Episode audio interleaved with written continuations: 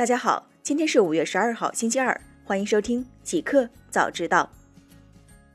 刚发生，哈罗回应 CEO 杨磊被限制出行称，正提出解除申请。五月十一号消息，当日下午，针对 CEO 杨磊被限制高消费的报道，哈罗发布声明称，上海必达与哈罗主体上海军政没有任何关系，此事对哈罗不造成影响。杨磊是上海必达的自然人股东，不参与经营，不应在被限制消费的范围内。针对这个错误，杨磊的律师团队正依法律规定及程序向执行法院提出解除限制消费措施纠正申请。此前，据天眼查数据显示，中国裁判文书网日前披露，大连正能量信息科技有限公司与上海必达信息技术有限公司爱代驾合同纠纷案进展。上海市闵行区人民法院日前向必达公司主要负责人杨磊发布限制消费令。百度副总裁楚玉离职，工作尚不满半年，曾为阿里高管。北京时间五月十一号消息，网易科技获悉，百度副总裁楚玉已离职。今年一月份，今年一月份，楚玉加入百度，负责市场公关和政府关系。当时，百度公关市场负责人袁佛玉和政府关系负责人张东辰都向楚玉汇报。公开资料显示，楚玉一九七二年生，毕业于北京航空航天大学。从一九九五年开始从事技术研发和产品市场管理工作。从二零零八年起进入互联网企业工作，曾担任过京东集团和联想集团中国区副总裁，负责政府关系事务。加入百度前，他曾在二零一六年出任阿里巴巴集团副总裁。大公司，字节跳动回应今年赴港上市传闻称不准确。五月十一号下午消息，据知通财经消息，字节跳动正筹备于今年赴港 IPO。知情人士称，今年科技公司赴美 IPO 道路艰难，香港成为他们上市的重要目的地。此前，老虎环球基金入股字节跳动，该公司目前估值近一千亿美元，已进入 IPO 倒计时。是否赴美 IPO，则取决于美国监管层对 TikTok 的态度。对此，字节跳动方面向新浪科技回应称不准确。近两年，有关字节跳动上市的传闻不断。字节跳动方面多次否认。在二零一九年十一月今日头条升级大会上，今日头条 CEO 朱文佳在回答上市问题时表示，张一鸣认为上市这个事情比较大，要延迟满足感，再等一等。腾讯控股涨逾百分之二点五，创近两年新高，市值近四点一万亿港元。五月十一号消息，腾讯控股今日盘中涨幅一度超过百分之二点五，创近两年新高，港股市值近四点一万亿港元。截至发稿，腾讯控股涨百分之二点四八七，报四百二十八点六港元，港股市值达四万零九百四十五点零二亿港元。此前有媒体报道，机构一致看好腾讯股价，最高看五百港元。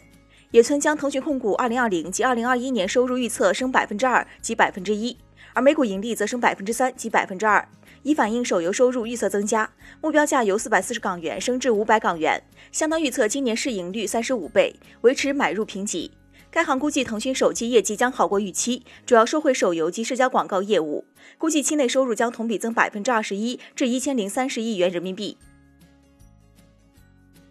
互联网，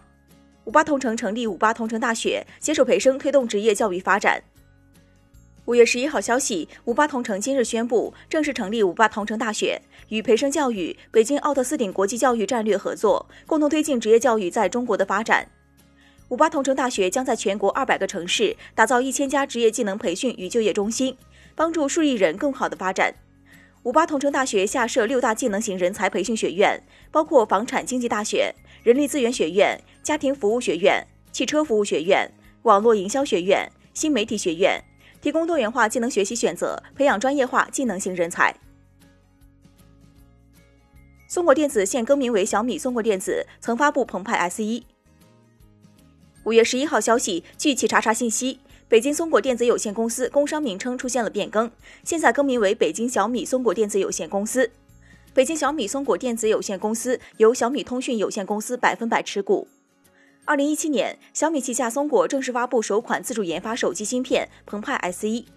澎湃 S 一目前只存在于小米五 C 手中。此前，二零一九年四月，小米集团组织部发布了组织架构调整邮件，小米旗下的全资子公司松果电子团队进行重组，其中部分团队分拆组建新公司南京大鱼半导体，专注 AI 和 IoT 芯片。松果将继续专注于手机 SoC 芯片研发。新产品，Redmi K 三十极速版正式发布，售价一千九百九十九元。北京时间五月十一号消息，在今天的京东超级发布会上，小米公司正式发布了 Redmi K 三十五 G 极速版。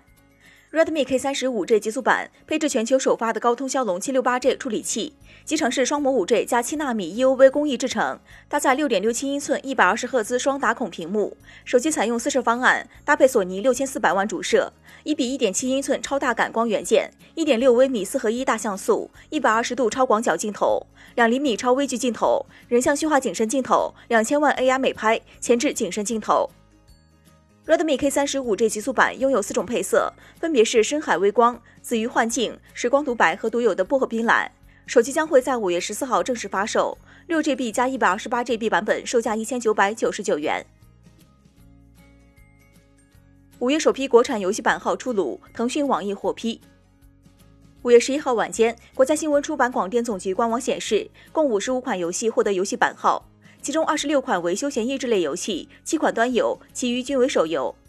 在该批版号中，巨人网络的《球球大作战二》，腾讯的《画境长恨歌》，网易的《风暴对决》，龙渊网络的《多多自走棋》端游，盛趣游戏的《遗忘者之旅》，米哈游的《崩坏三》端游，中青宝的《完美的一天》，怪物之家端游，吉比特的《合成小小镇》，北京青年报的《全民泡泡超人》等获批。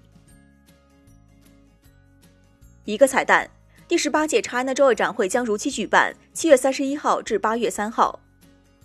五月十一号下午消息，中国国际数码互动娱乐展览会 ChinaJoy 组委会召开首次新闻发布会，宣布第十八届中国国际数码互动娱乐展览会 ChinaJoy 将于二零二零年七月三十一号至八月三号在上海新国际博览中心如期举办。中国艺术协第一副理事长张义军在会上指出，ChinaJoy 展览会是协会的年度重点工作之一。面对疫情的巨大冲击，全行业要积极应对，有所作为。ChinaJoy 组委会经过综合考量和分析研判，决定第十八届 ChinaJoy 展会将以更加丰富多样的形式继续举办。他希望协会所有会员单位能够抓住机遇，积极参与，以展示行业活力，让社会公众充分领略游戏行业顽强不屈、乐观向上的精神风貌。